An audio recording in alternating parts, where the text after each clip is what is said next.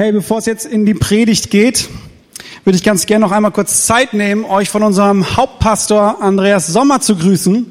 Der ist nämlich auf einer Gruppenreise in Israel zusammen mit ein paar einer ganzen Handvoll junger Leute sind sie dort unterwegs und sie grüßen euch ganz herzlich. Ich glaube, genau, da sind die Fotos und auch ein kleiner Text von euch, ein Grußwort an euch heute Morgen. Hey FCB, wir haben die beste Zeit hier in Israel. Es ist faszinierend, dieses Land zu sehen und all das, von dem wir in der Bibel immer lesen.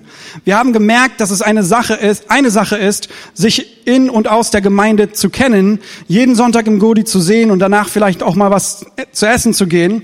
Es ist aber etwas völlig anderes, hier zusammen Abenteuer zu erleben. Wir lernen voneinander und miteinander und das macht so viel mehr Spaß als alleine. Denn was man selbst nicht mitbekommt an Infos, das bekommt der neben einem mit. Und so verpasst man nie, wann zum Beispiel Jesus hier war oder es das nächste Essen gibt oder auch die nächste Toilettenpause. Es ist viel smarter, in Gruppen zu reisen. Eure Israel-Gruppe. Ganz liebe Grüße. Also seid ganz herzlich gegrüßt heute Morgen. Sie sind heute auf dem Tempelberg, habe ich mir sagen lassen, ähm, unterwegs und morgen geht's dann, glaube ich, irgendwann auch wieder zurück nach Hause. Genau, Gruppenreise. Das ist auch schon das Stichwort für unsere Predigt heute Morgen.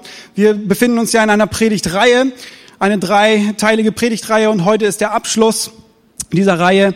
Ähm, Gruppenreise, it's smarter to travel in groups. Also es ist klüger, in Gruppen zu reisen. Ja? Wer die letzten beiden Predigten von Andy gehört hat, entweder hier ähm, bei uns hier im Gottesdienst oder sogar online, weiß, dass es keine Werbung ist für eine weitere Israel-Reise mit Relevant oder weiß ich welcher Gruppe. Es ist auch kein Werbeblock ähm, für die Gemeindefreizeit, die aber 2019 stattfinden wird. Nebenbei gesagt. Nein, es geht hier mit diesem Thema viel mehr um unser Leben um genau zu sagen, unser geistliches Leben. Unser geistliches Leben ist eine Reise, auf der wir unterwegs sind.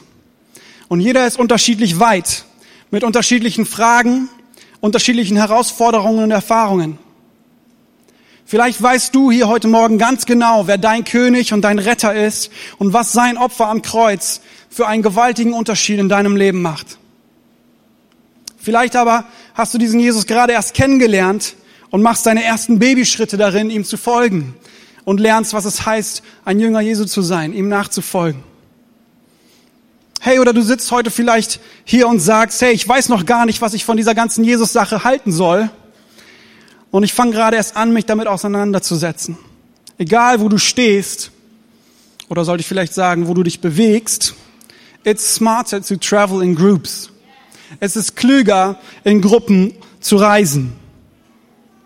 In den vorangegangenen Predigten hat Andi deutlich gemacht, in welcher Zeit wir uns heute bewegen, in welcher Zeit wir leben. Eine Gesellschaft, in der Glaube, der Glaube zum größten Teil nur noch belächelt wird.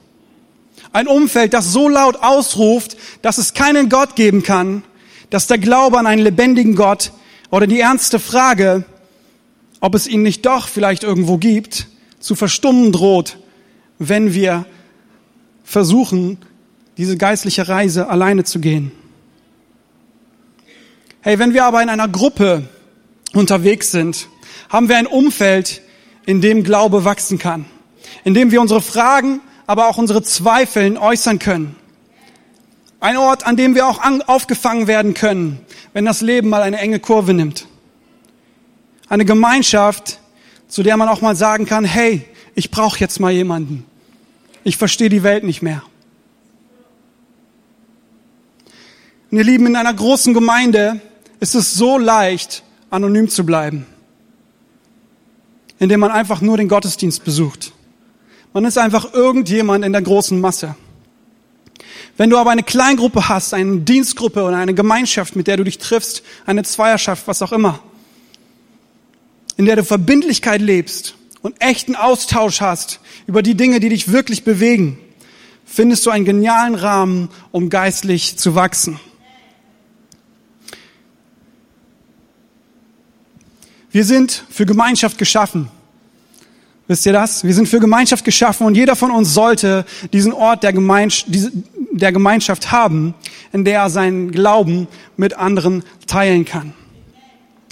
Die letzten beiden Sonntage haben sich sehr stark darum gedreht, ähm, was für einen Nutzen hat so eine Kleingruppe für euch. Ihr habt sicherlich bemerkt, dass wir gerade die Live-Groups gestartet haben. Wir versuchen natürlich, euch ganz offen dafür zu werben, dass ihr eine Live-Group startet oder in eine Live-Group geht, dass ihr in eine Kleingruppe geht, wenn ihr noch keine Kleingruppe habt. Ja, und wir haben die letzten zwei Sonntage versucht, uns darauf zu konzentrieren, was sind die Benefits, also sind die Vorteile, in so einer Glaubensgemeinschaft unterwegs zu sein. Aber vielleicht sitzt du heute Morgen hier und zögerst ein wenig und sagst, hey, okay, okay, ich verstehe ja, dass Menschen mit Fragen, Menschen, die Fragen haben oder Menschen, die auf der Suche sind, ähm, in einer Kleingruppe gut aufgehoben sind. Ja, oder andere, die unbedingt alles immer ja, bis zum, zum letzten Punkt diskutieren wollen. Ja, oder auch Leute, die vielleicht einfach einsam sind. Ich verstehe, dass sie in einer Kleingruppe gut aufgehoben sind. Aber ich, hey, ich bin schon länger dabei. Ja, ich stehe fest im Glauben. Ich gehe jeden Sonntag in den Gottesdienst. Warum sollte ich jetzt auch noch eine Kleingruppe oder eine Dienstgruppe oder Live Group besuchen? Warum sollte ich jetzt noch Leute unter der Woche haben, mit denen ich mich geistlich austauschen soll? Was ist für mich drin? Ja. Und diese Frage möchte ich heute Morgen beantworten, ihr Lieben. Ja. Allerdings würde ich vorher gerne eine andere Frage stellen, um etwas, ein, einen etwas anderen Fokus zu nehmen, nämlich die Frage, wohin geht eigentlich diese Reise? Es ist ja eine Gruppenreise, die sich scheinbar, eine Gruppe von Leuten, die sich scheinbar bewegt, auf ein Ziel hin, auf eine, in eine Richtung, oder? Wohin geht diese Gruppenreise? Wohin sind wir unterwegs? Wir als Gemeinde, wir als Glaubensgemeinschaft, Glaubensgemeinschaft, wohin sind wir unterwegs? In Hebräer 13, 14 bis 16 finden wir eine von vielen Stellen in der Bibel, die uns Antwort darauf gibt. Und die möchte ich jetzt gemeinsam mit euch lesen. Wir pflegen das so hier in der Gemeinde, dass wir dazu aufstehen zum ersten Part. Danach dürft ihr auch gerne sitzen bleiben, wenn ich weitere Bibelverse vorlese, aber einfach, um zu zeigen, dass wir Gottes Wort ehren wollen und ernst nehmen wollen. Hebräer 13, 14 bis 16. Denn hier auf der Erde gibt es keinen Ort, der wirklich unsere Heimat wäre und wo wir für immer bleiben könnten. Unsere ganze Sehnsucht gilt jener zukünftigen Stadt, zu der wir unterwegs sind. Durch Jesus nun wollen wir Gott ein immerwährendes Dankopfer darbringen. Wir wollen ihn preisen und uns zu seinem Namen bekennen. Und vergesst nicht, schreibt der Autor dieses Verses, Gutes zu tun und einander zu helfen. Das sind die Opfer, an denen Gott Freude, hat. Dürft euch gerne wieder hinsetzen. Wir sind also, also unterwegs zu der zukünftigen Stadt. Was ist die zukünftige Stadt? Es ist unser Platz in der Ewigkeit. Es ist unser Platz bei Gott in der Ewigkeit, im Himmel. Der Platz, den er vorbereitet für uns, für jeden, der sein Geschenk der Erlösung angenommen hat. Wir haben gerade gelesen, durch Jesus sind wir unterwegs. Durch Jesus, er hat es möglich gemacht. Diese Ewigkeit mit Gott zu verbringen, war nicht immer eine Option für, für alle Leute. Man konnte sich das nicht einmal einfach auswählen, sondern es gab etwas, was den Menschen und Gott trennte, was die Bibel Sünde nennt. Und es gibt es natürlich auch heute noch. Aber wir wissen, dass Jesus Christus gekommen ist, deswegen sagt der Autor durch Jesus Christus, dass er gekommen ist und für unsere Schuld gestorben ist, um das wegzunehmen, was zwischen uns und Gott steht, damit wir das Geschenk der Erlösung einfach nur noch annehmen brauchen und Ja sagen müssen nur noch zu dem liebenden Vater, der auf uns wartet und sagt, hey, ich gebe dir das, ich möchte die Ewigkeit mit dir verbringen, bist du dabei? Das ist also das große Ziel, wohin die Gemeinschaft unterwegs sind, wohin wir gemeinsam unterwegs sind. Richtig? Die Sehnsucht in unserem Herzen nach der Ewigkeit für immer mit Gott zusammen zu sein, die Ewigkeit mit ihm zu verbringen. So, aber lass uns auch noch mal kurz den Fokus auf das Hier und Jetzt nehmen. Warum gibt es sozusagen diese Zeit zwischen unserer Entscheidung, unser Leben Jesus zu geben, das Geschenk der Erlösung anzunehmen, ein Kind Gottes zu werden und dann bis dahin, dass er dieses Versprechen einlöst und wir in die Ewigkeit hinübergehen. Warum gibt es in dieser Zwischenzeit so eine Zeitspanne? Was ist mit dieser Zeit? Und was ist das Ziel dieser Zeit? Was ist der Sinn und Zweck dieser Zeit? Was machen wir eigentlich gemeinsam als Reisegruppe mit dieser Zeit? Ja? Sitzen wir einfach in dem ICE und drehen unsere Däumchen und warten, haben das Ticket in der Hand, ja. Wir dürfen, wenn wir, wenn der Zug dort ankommt, dürfen wir eintreten, weil Jesus hat für uns bezahlt. Das Ticket haben wir in der Hand, das Geschenk haben wir angenommen. Aber wir warten jetzt, bis dieser Zug dort ankommt und bis dahin vertreiben wir uns irgendwie unsere Zeit. Wenn wir das Geschenk der Sündenvergebung durch Jesus annehmen, werden wir Teil von Gottes Familie. Und dann können wir uns anfangen, auf unser neues Zuhause zu freuen. Aber jetzt nochmal die Frage, warum, wenn das die wichtigste Entscheidung in diesem Leben ist, und davon bin ich überzeugt, dass das die wichtigste Entscheidung ist, diese Entscheidung für dich zu treffen, ob du sein Geschenk annimmst oder nicht. Warum, wenn das so wichtig ist, nimmt Gott uns danach nicht direkt zu sich? Sagt, ja, yeah, boom, sehr gut, genau das wollte ich, komm zu mir in den Himmel. Jetzt, ab jetzt wird, feiern wir nur noch den Rest der Ewigkeit. Warum lässt Gott uns in unserem Leben hier auf dieser Erde, wenn wir die alles entscheidende Frage korrekt beantwortet haben. Warum bringt er uns nicht sofort ans Ziel? Hey, und diese äh, der Grund, warum es diese Zeit gibt, ist die Not in dieser Welt, ihr Lieben sind die Menschen an unserer Seite, die diese Entscheidung noch nicht getroffen haben. Sind die Menschen an unserer Seite, die vielleicht noch nicht mal was von diesem Gott gehört haben, die vielleicht noch nicht mal wissen, dass es einen Gott im Himmel gibt, der sie liebt wie ein Vater sein eigenes Kind. Und der seinen eigenen Sohn gegeben hat, damit er für sie ans Kreuz geht und für die Schuld in ihrem Leben stirbt.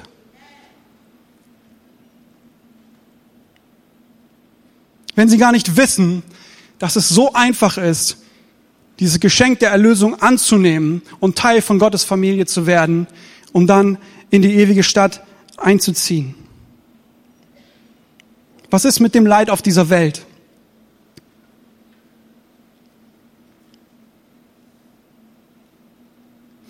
Wenn wir Teil von Gottes Familie werden, dann gibt es zwei Dinge, die Gott uns tagtäglich versucht, in, in was er uns versucht hineinzuführen.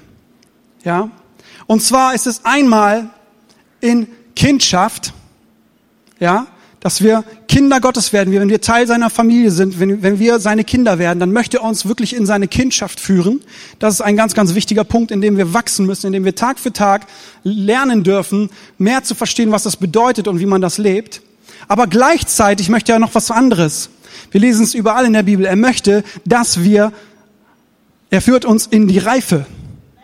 Ist ein bisschen widersprüchlich, oder? Einerseits möchte er, dass wir wie Kinder werden, dass wir sozusagen Kindschaft immer besser verstehen und das auch lernen. Und andererseits erwartet er von uns, dass wir als Christen, als seine Kinder reifer werden.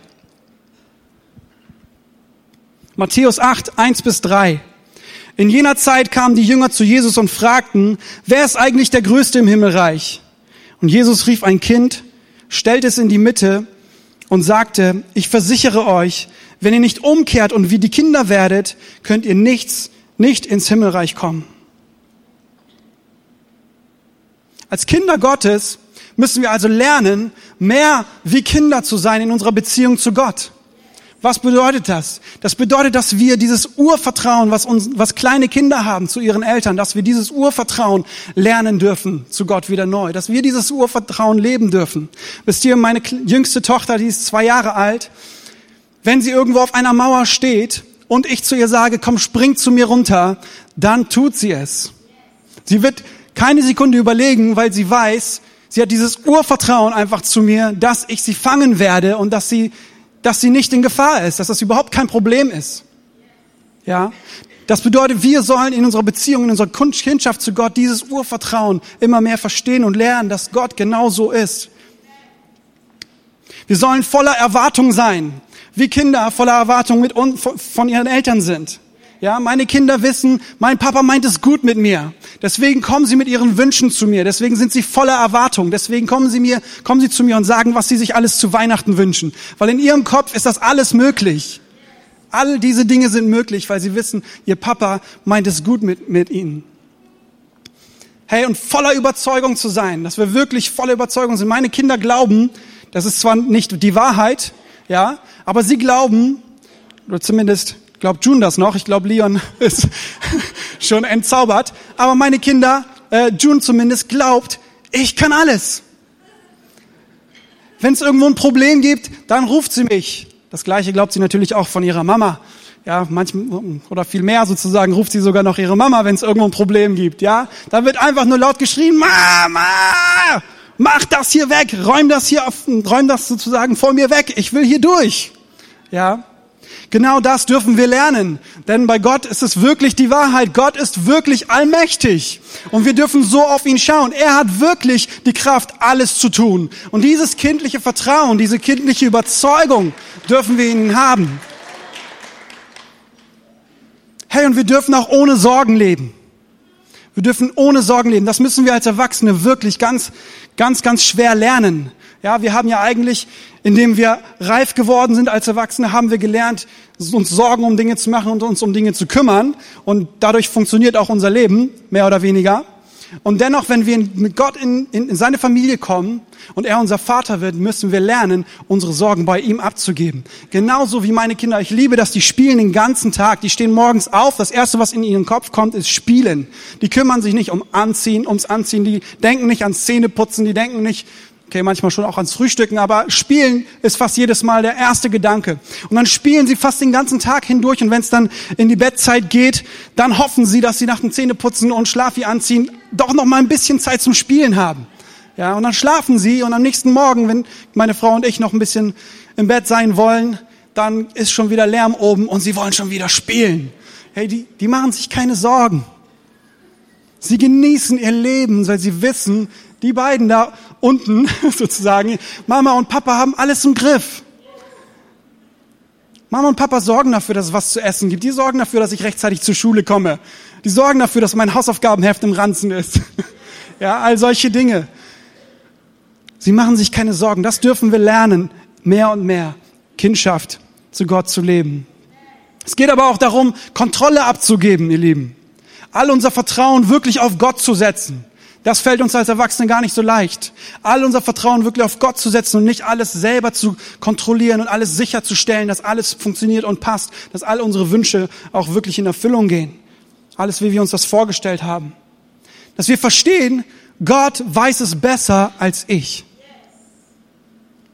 Und dass wir trotzdem an ihm festhalten, auch wenn es gerade schwer wird im Leben und das Leben wenig Sinn macht. Dass wir trotzdem verstehen, wie kleine Kinder, Gott hat alles im Griff und er weiß es besser als ich. Ich werde ihm vertrauen. Das ist das eine, ihr Lieben. Und dann ruft er uns in die Reife. Ja? Und dieser Punkt, ihr Lieben, ich glaube, dass wir diesen sehr oft vergessen oder viele ihn vergessen, wir ihn oft vergessen, wie auch immer. Er wird nicht so sehr betrachtet wie der der Kindschaft. Ja, wir sind darin, glaube ich, etwas stärker. Deswegen sagt auch der Schreiber des Hebräerbriefes am Ende im Vers 16, und vergesst nicht, deswegen schreibt er das extra da rein, vergesst nicht, Gutes zu tun und einander zu helfen. Das sind die Opfer, an denen Gott Freude hat. 1. Korinther 14, Vers 20. Geschwister, seid doch nicht wie Kinder, wenn es darum geht, diese Dinge zu beurteilen. Wie Kinder sollt ihr nur in Bezug auf das Böse sein, also unverständlich unerfahren. In eurem Urteilsvermögen erweist euch als erwachsene Menschen. Hebräer 6, Vers 1a. Weil uns nun aber daran liegt, dass ihr im Glauben erwachsen werden werdet, wollen wir nicht bei den Anfangslektionen der Botschaft von Christus stehen bleiben, sondern uns dem zuwenden, was zur Reife im Glauben gehört. Warum Reife? Warum sollen wir geistlich wachsen? Was ist der Sinn dahinter? Was hat Gott davon, wenn wir geistlich wachsen? Mag er uns dann mehr? Hat er uns dann lieber? Ihr Lieben, mein ältester Sohn ist weitaus reifer als meine, als meine, äh, seine jüngeren Schwestern. Das heißt aber nicht, dass ich ihn mehr liebe. Das verändert für mich gar nichts, wie sehr ich meine Kinder liebe. Es ist also nicht, um Gott mehr zu gefallen, nachdem er für uns ans Kreuz gegangen ist, weil wir nicht in der Lage waren, unser Leben ohne Sünde zu leben, ist das jetzt nicht Sinn und Zweck, dass wir anfangen jetzt reifer zu werden, um doch diesen Gott irgendwie zu beeindrucken mit dem, wie reif wir geworden sind, wie viel wir gelernt haben, was wir verstanden haben, wie viele Predigten wir gehört haben. Brian Houston, ein Pastor aus Australien, hat einen Satz geprägt, der heißt, There's nothing you can do to make God love you more, and there's nothing you have done to make him close the door. Was so viel heißt wie, es gibt nichts, was du tun kannst, damit Gott dich mehr liebt. Er liebt dich schon so viel, wie es nur geht. Er liebt dich zu 100 Prozent. Da ist nichts, was du tun kannst. Und es ist, gibt nichts in deinem Leben, was du getan hast, das ihn dazu bewegt, die Tür für dich zu verschließen und zu sagen, ich will nichts mehr mit dir zu tun haben. Darum wird auch Reife nichts daran ändern, wie Gott uns sieht und wie sehr er uns liebt und wie sehr er uns über uns, sich über uns freut. Was bedeutet denn geistliche Reife? Mehr Wissen, mehr Dinge verstehen, die tausendste Predigt gehört zu haben, die Bibel zum dritten Mal durchgelesen haben. Wenn ich in meine Familie schaue, wieder auf meine Kinder gucke, das Bild werde ich noch öfter benutzen heute, wenn ich wieder auf meine Kinder schaue, dann denke ich ein, aktu ein aktuelles Bild, wenn wir mit dem Essen fertig sind und danach der Tisch abgeräumt werden soll ähm, und dann ein ganz großes Stöhnen durch die durch das, den Raum geht, ja, und meine Kids da überhaupt keinen Bock drauf haben, ja. Und wir versuchen unsere Kinder zu erziehen und darauf hin, auch zu hinzuerziehen, Verantwortung zu übernehmen. Und das ist der Punkt, warum was Reife ist und warum wir reif werden sollen. Es bedeutet, Verantwortung zu übernehmen. Der Tag, ich werde mich, ich werde feiern, an dem, diesen Tag feiern, wenn mein Sohn sagt, yo, das mache ich richtig gerne, weil ich kann etwas beitragen. Das ist etwas, was ich kann. Ich gebe mich jetzt hinein. Ich übernehme Verantwortung dafür, dass dieser Tisch wieder sauber wird. Das ist mein Ding. Okay? Reife ist also nicht so sehr bedingt darüber, was Gott über uns denkt oder wie es ihn, was es mit ihm macht, sondern Reife bedeutet, dass wir anfangen, Verantwortung für unser Leben und unsere unser Umfeld zu nehmen. Die Gesellschaft, in der wir leben, die Familie, in der wir leben, die Menschen, denen wir begegnen.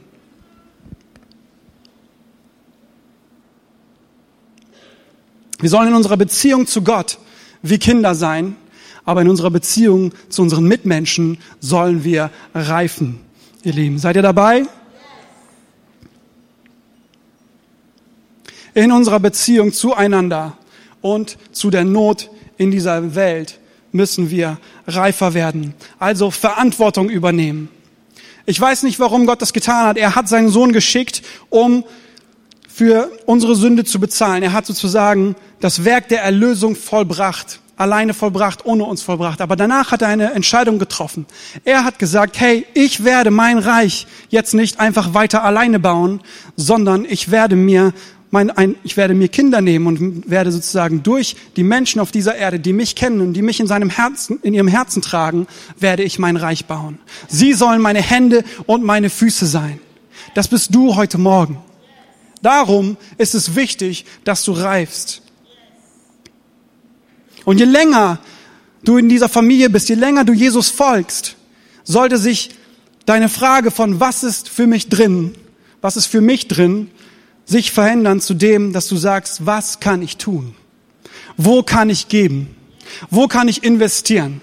Wo kann ich den Unterschied bringen für andere Leute? Wo kann ich mich hineingeben, um diese Welt zu einem besseren Ort zu machen, um diese Welt mit dem Stempel Gottes zu stempeln? Ja? Sein Licht in die Dunkelheit zu tragen, da wo Not und Leid ist, ihr Lieben. Du hast so viel zu geben. Das ist meine Botschaft an dich heute Morgen. Du hast so viel zu geben. Gottes, wenn du Teil Gottes Familie bist, von Gottes Familie bist und du ihm sein Leben, dein Leben gegeben hast und sein Geist in dir wohnt, dann ist auch seine DNA in dir. Du bist Gottes Kind und darum darfst du das auspacken, was er in dich hineingelegt hat. Du darfst, wenn, wenn wir geistlich reifen, werden wir Jesus immer ähnlicher. Warum? Nicht damit Jesus, damit Gott im Himmel denkt, oh, endlich siehst du aus wie Jesus. Endlich ist dein Herz so ein bisschen mehr wie Jesus, weil das davor war nicht so cool. Sondern Er möchte, dass wir mehr wie Jesus werden, weil wir auf dieser Erde Jesus für die Menschen sind, die Jesus nicht kennen. Ihr Lieben, wir sollen seine Hände und Füße sein und nicht für uns selber leben, sondern je mehr wir ihn in uns entfalten lassen, desto mehr sind wir bereit und desto mehr schlägt unser Herz für das, wofür sein Herz schlägt. Desto mehr bricht unser Herz für das, wofür sein Herz bricht. Und sein Herz ist zerbrochen über diese gebrochene Welt. Diese Welt, die so laut schreit, dass es keinen Gott geben kann. Diese Welt, die ganz offensichtlich, aber ohne Gott diese Welt nicht im Griff hat. Probleme überall. Keiner weiß, wie die Zukunft aussieht. Menschen werden verkauft, misshandelt. So viel Not und so viel Leid auf dieser Welt. Und Gottes Herz ist zerbrochen darüber und er möchte, dass seine Liebe in diese Welt kommt. Und wir sind der Weg, sie in diese Welt zu bringen, ihr Lieben. Wenn wir geistlich wachsen, werden wir mehr wie Jesus. Und wie war Jesus? Er hat sich hingegeben. Er hat sich kein Haus gebaut. Er hat sich nicht irgendwo sesshaft gemacht und gedacht, okay, jetzt dreh, ja, werde ich Däumchen drehen, bis der Tag gekommen ist, bis mein, mein, mein Job erledigt ist. So. Jesus hat sich hingegeben. Er hat sein Leben gegeben für uns, damit wir Gottes Liebe empfangen können, damit wir die Ewigkeit mit ihm verbringen können. Und genau das soll in uns größer werden. Das bedeutet es, zu reifen in Jesus. Das bedeutet, ihr Lieben, Growth is not optional. Ja, es ist nicht so, dass Gott uns in die Kindschaft ruft, wo wir sehr viel empfangen können von ihm, sehr viel lernen dürfen, einfach von ihm zu nehmen und zu genießen, was er alles für uns hat, sondern er ruft uns auch in die Reife. Es ist nicht etwas, wo wir sagen können, okay, mal gucken, das nehme ich auch noch mit, ein bisschen wachse ich auch noch mit, sondern er ruft uns in die Reife wegen der Not in dieser Welt. Und wie können wir geistlich wachsen. Damit möchte ich jetzt meine Predigt abschließen, ihr Lieben. Ich habe am Anfang damit eröffnet, oder diese ganze Reihe geht natürlich um dieses Thema, eine Gemeinschaft. Pflanz dich in eine Gemeinschaft, in der du dein Leben teilen kannst, in der du geistlich wachsen kannst. Eine Gemeinschaft, eine Dienstgruppe, eine Kleingruppe, Beziehungen zu anderen Menschen, die auch mit Gott unterwegs sind, mit der du dein Leben teilen kannst, dein Glauben teilen kannst. Hey, bis hin sogar zu Mentoring. Such dir Leute, in die du dich investieren kannst.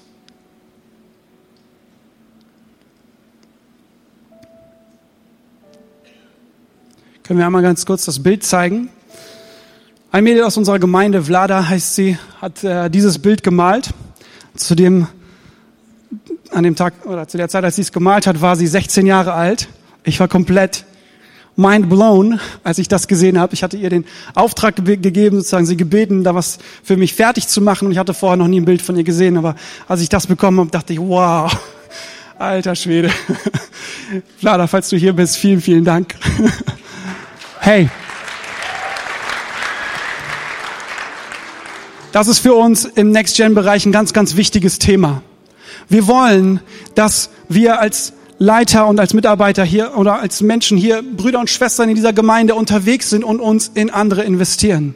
Vor allem natürlich als Next-Gen-Bereich in die jüngere Generation, in die nächste Generation. Und dieser Spruch heißt, be who you needed when you were younger. Was so viel bedeutet wie, sei der Held, den du gebraucht hast, als du jünger warst. Nimm mal einen ganz kurzen Augenblick und überlegt, wer, welche Menschen in eurem Leben sich in euch investiert haben. Welche Menschen gab es, die zu, an eure Seite gekommen sind und gesagt haben, ich glaube an dich. Ich sehe was in dir. Ich investiere in dich. Ich bin für dich da. Wenn's, wenn du ein Problem hast, komm zu mir, ruf mich an. Lasst uns solche Menschen sein.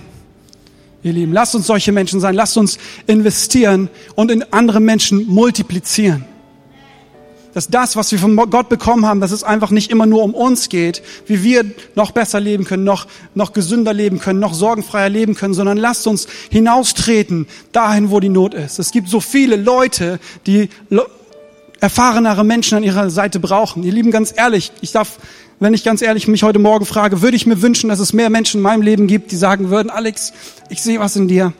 Ich will mich in dich investieren. Ich glaube an dich. Wenn du irgendwas brauchst, ruf mich an. Damit meine ich jetzt nicht Geld oder so. Leute, die sagen, hey, ich habe dich auf dem Schirm, du, ich bete für dich. Ich sehe dich. Ich will sehen, dass du gewinnst. Ich will sehen, dass du erfolgreich bist in dem, was du tust. Hey, und es gibt so viele Leute, die solche Menschen an ihrer Seite brauchen. Lasst uns solche Leute sein. Amen. Aber auch selber, ihr Lieben, lasst uns selber nicht uns selbst zu kurz kommen lassen. Lasst uns selber Mentoren suchen. Lasst uns selber Menschen suchen, die in uns investieren, egal wie alt du bist. Ihr Lieben, ich hab, äh, komme aus einer musikalischen Familie. Äh, ich habe früher Bass gespielt, hab das Instrument leider schon eine ganze Weile nicht mehr angefasst, aber äh, zu der Zeit, als ich gespielt habe, habe ich immer regelmäßig sehr viele Komplimente bekommen. Ja, wenn ich gespielt habe, danach kamen Leute auf mich zu, boah, richtig cool, fetter Sound, wie du spielst, wo hast du das gelernt? Und dann ganz oft kam dann die Frage, wie lange hast du schon Unterricht? Ja, und das war der Moment, wo ich ja, sagen konnte, ich habe mir das alles selber beigebracht. Keiner hat mich unterrichtet. Alles meins sozusagen, ja. Aber ich war ein bisschen scheinheilig, ganz ehrlich. Ich habe immer gesagt, alle Ehre gebührt Gott. Das ist nur, er hat mir das geschenkt, ja. Wer, wer bin ich? Er hat mir das geschenkt, diese Gabe, das so, äh, so zu spielen. Ihr Lieben, zu dieser Zeit habe ich gedacht, das ist etwas, womit ich mich rühmen kann. Das habe ich mir selbst beigebracht. Das ist, das ist, das ist was wert. Später habe ich für mich erkannt, dass es eine ganz große Dummheit war. Denn wenn ich ein großes Potenzial habe, eine große Gabe habe in mir, wie viel weiter wäre ich als Bassist gekommen, wenn ich mir Unterricht genommen hätte? Wenn ich, wenn ich die Demut gehabt hätte, zu sagen, okay, ich nehme Unterricht und ich kann nicht mehr sagen, es hat mir niemand beigebracht. Dieser Lehrer hätte mich so viel weitergebracht. Deswegen auch an euch, ihr Lieben, lasst uns, wenn wir geistlich wachsen wollen, nicht nur alleine kämpfen und gucken, okay, wie kann ich selber ein bisschen vorankommen äh, mit Jesus, wie kann ich ein bisschen besser vorankommen, sondern lasst uns gepflanzt sein in einem Umfeld, wo wir besser geistlich wachsen. Lasst uns Leute in unserem Umfeld haben, die in uns investieren, an denen wir uns reiben können, an denen wir wachsen können, die unseren Horizont erweitern.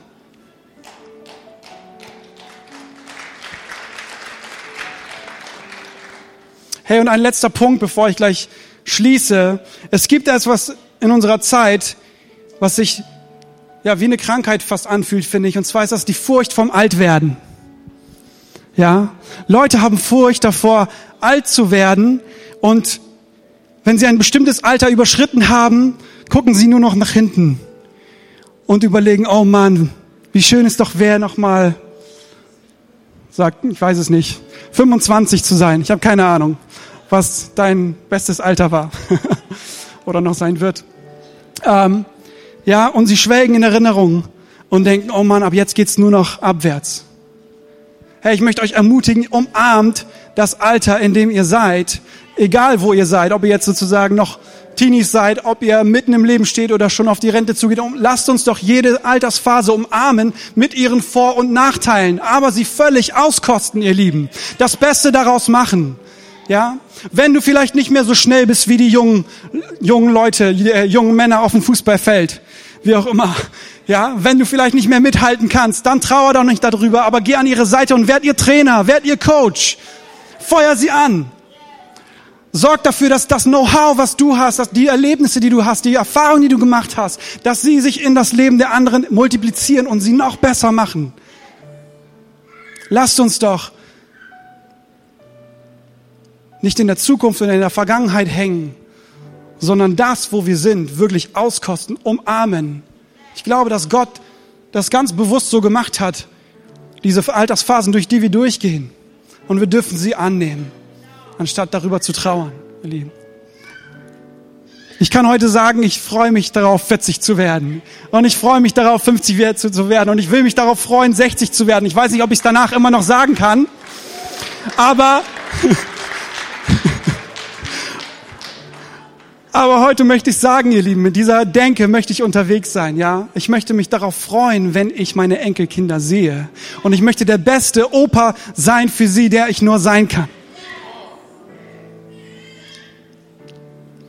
Also wenn wir in die Reife gehen, dann verändert sich unsere Situation oder unsere Frage, die uns dominiert, von was ist hier für mich drin, zu was kann ich tun? Wo kann ich mit anpacken?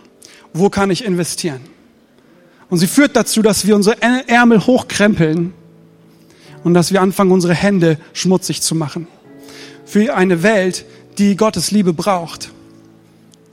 Dass wir anfangen, das Geld, was wir, wir haben es vorhin auch gehört während dem Investitionspart, das Geld, was wir verdienen, nicht nur darüber zu denken, wie kann ich mit diesem Geld jetzt das Maximale für mich rausholen, sondern dass wir anfangen zu sehen, hey, das ist, das ist Potenzial in meiner Hand und was kann ich mit diesem Geld anstellen, um diese Welt zu verändern? Was kann ich investieren? Was kann, wo kann ich einen Unterschied machen im Leben anderer Menschen, die das bitter nötig haben? Darum, ihr Lieben, ist es so wichtig, dass wir gepflanzt sind in einem Umfeld, in dem wir geistlich wachsen können, um unser Potenzial zu entfalten, so gut wie möglich, gesund wie möglich zu entfalten und dieser Welt zu zeigen, wie sehr Gott sie liebt. In Jesu Namen. Amen.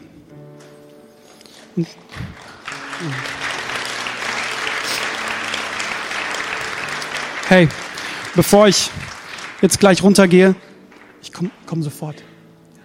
Be bevor ich jetzt runtergehe von der Bühne, möchte ich noch eine Sache ähm, erwähnen. Und zwar ist das etwas, was wir jeden Sonntag hier tun. In jedem Gottesdienst pflegen wir das, weil wir einfach, es ist der schönste Moment für uns, wenn Menschen wirklich diese Entscheidung treffen. Das, was ich vorhin gesagt habe, die wichtigste Entscheidung in diesem Leben ist es, sich zu entscheiden, nehme ich das Geschenk der Erlösung von Gott an oder nicht. Und diesen Moment wollen wir wollen wir einfach ermöglichen. Wenn du heute Morgen hier bist und du sagst, hey, ich gehöre gar nicht zu dieser Gruppe, ich bin gar nicht auf dieser Reise zu dieser zukünftigen Stadt.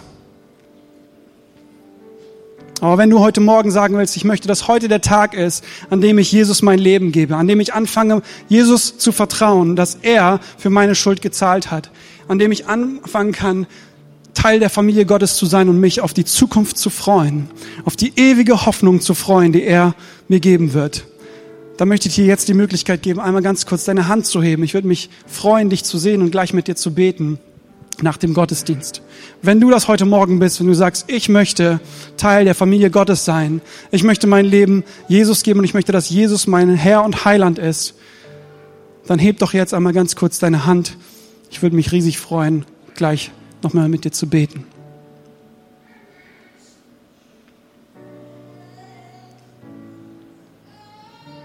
Okay. Vater, ich danke dir, Herr, dass wir ja, von dir hören durften heute. Und ich bitte dich, dass du dein Wort einfach nimmst und dass du das in die Tat umsetzt in unseren Herzen, Vater. Herr, wir wollen nicht so tun, als ob du existierst. Wir wollen nicht so tun, als ob Kirche relevant ist, sondern wir wollen leben für und einstehen für das, was wir glauben, Jesus. Wir wollen aktive Liebe leben, Herr. Wir wollen nicht nur Hilfe und deine Liebe predigen und Lippenbekenntnisse aussprechen, sondern wir wollen das Licht in dieser Welt sein für dich, Herr. Wir wollen dein Licht scheinen lassen in der Dunkelheit, Herr. Du bist gekommen, um diese Welt zu retten, Herr. Du liebst diese Welt so viel mehr, als wir uns das vorstellen können. Uns liebst du so viel mehr, als wir uns vorstellen können, Herr. Und wir wollen diese Liebe weitergeben, Herr.